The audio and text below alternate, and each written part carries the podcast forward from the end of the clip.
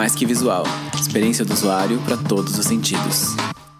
Oiê e bem-vindos a mais um episódio do Mais Que Visual. O tema de hoje é vaga de emprego. Então eu trouxe aqui seis pontos que vão te ajudar a conseguir sua próxima vaga ou sua primeira vaga como UXer aí numa grande empresa. E por que que o foco hoje é grande empresa? Porque muitas pessoas vêm falar comigo tanto pessoas que estão procurando a primeira vaga, tanto pessoas que já trabalham com UX, falando que querem trabalhar numa grande empresa. Então eu trouxe aqui seis pontos que podem te ajudar com esse caminho, porque realmente ele pode ser muito complicado, ele pode ser muito longo e tem coisas que podem te ajudar a agilizar esse processo. Primeira coisa, seguir tentando.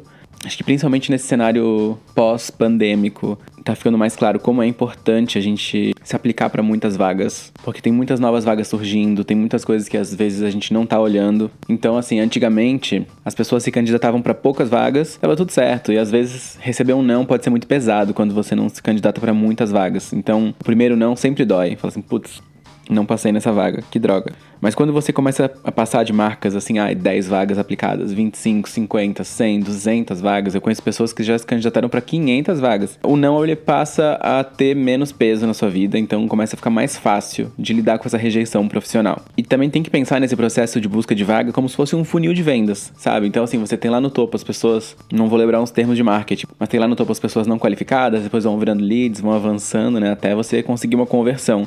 Eu acho que o processo seletivo ele funciona dessa mesma forma.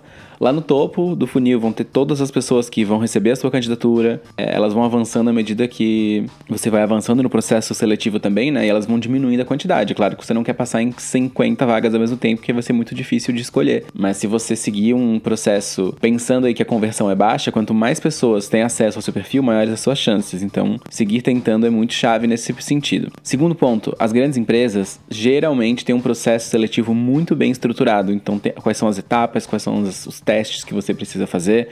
Então, procure entender qual é esse processo. Provavelmente na internet você consegue encontrar alguma coisa de pessoas que já fizeram processo para alguma empresa que é muito grande é, e você consegue encontrar essa informação. Isso pode te ajudar a sair na frente dos outros candidatos. Terceiro ponto tem que falar sobre as coisas que te tornam uma pessoa única. Imagina que a caixa de e-mail da pessoa da RH deve estar abarrotada de currículos, abarrotada de portfólios, abarrotada de todo tipo de documento de candidatura. Então, tudo que você puder fazer para a pessoa olhar o seu currículo, seu portfólio, seu, qualquer material que for, e olhar e falar: nossa, essa pessoa aqui é diferente de alguma forma, ela se destaca. E não necessariamente tem que ser algo assim: nossa, eu fiz o melhor curso, trabalhei na melhor empresa, eu tenho a melhor recomendação. Claro que essas coisas ajudam, mas tem coisas que elas não estão diretamente ligadas com o trabalho que podem te ajudar também. Cara, tem um hobby que é muito legal. Só comenta, claro, você não vai fazer uma página de, do currículo falando, por exemplo, ah, adoro jogar xadrez. Sei lá, não faz o menor sentido.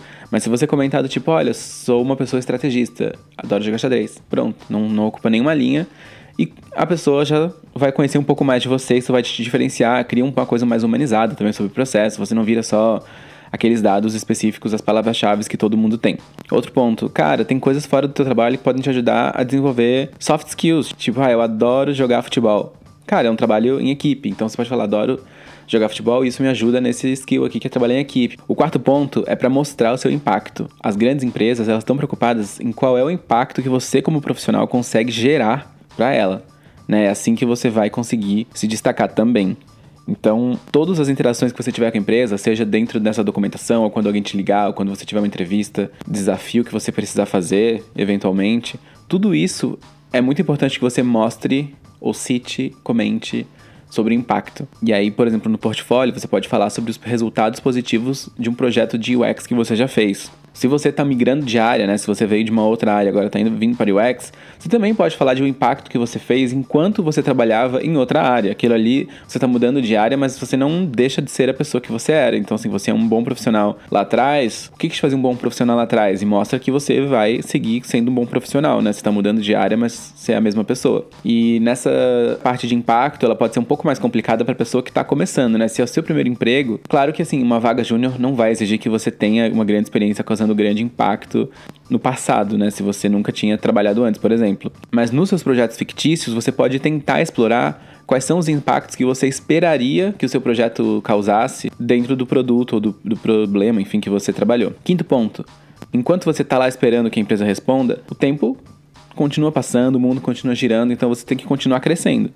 É, algumas ideias aqui você pode ir atrás de workshops, webinars, eventos, cursos. Cara, tem muita, muita coisa disponível. Especialmente pós-pandemia, muitas coisas que antigamente eram presenciais agora são online. Então, Imagina isso, assim, que você tem acesso a eventos que estão acontecendo em outras cidades. Ah, no Brasil, a maioria dos eventos acontece em São Paulo, Rio, grandes cidades. Se você não tá nessas cidades, tinha muitos eventos que não eram fáceis de você conseguir chegar lá. E agora você consegue. E se você tá. Se o seu inglês tá bom, se você consegue falar outra língua, você pode procurar eventos que acontecem em outra língua. Isso pode também te destacar. Falar, nossa, olha só, a pessoa X aqui acabou de participar de um evento em Nova York, sei lá, é um evento online Muitos eventos lá acontecem de graça. Você tem essa disponibilidade de participar desses eventos e tem várias plataformas que te ajudam a encontrar. Tem o Meetup, tem o Eventbrite. Dá uma, uma pesquisada aí que tem muita coisa disponível, gratuita, que você pode participar. E depois faz lá um post no LinkedIn, mostra para os recrutadores que você tá evoluindo aí. E o último ponto, número 6,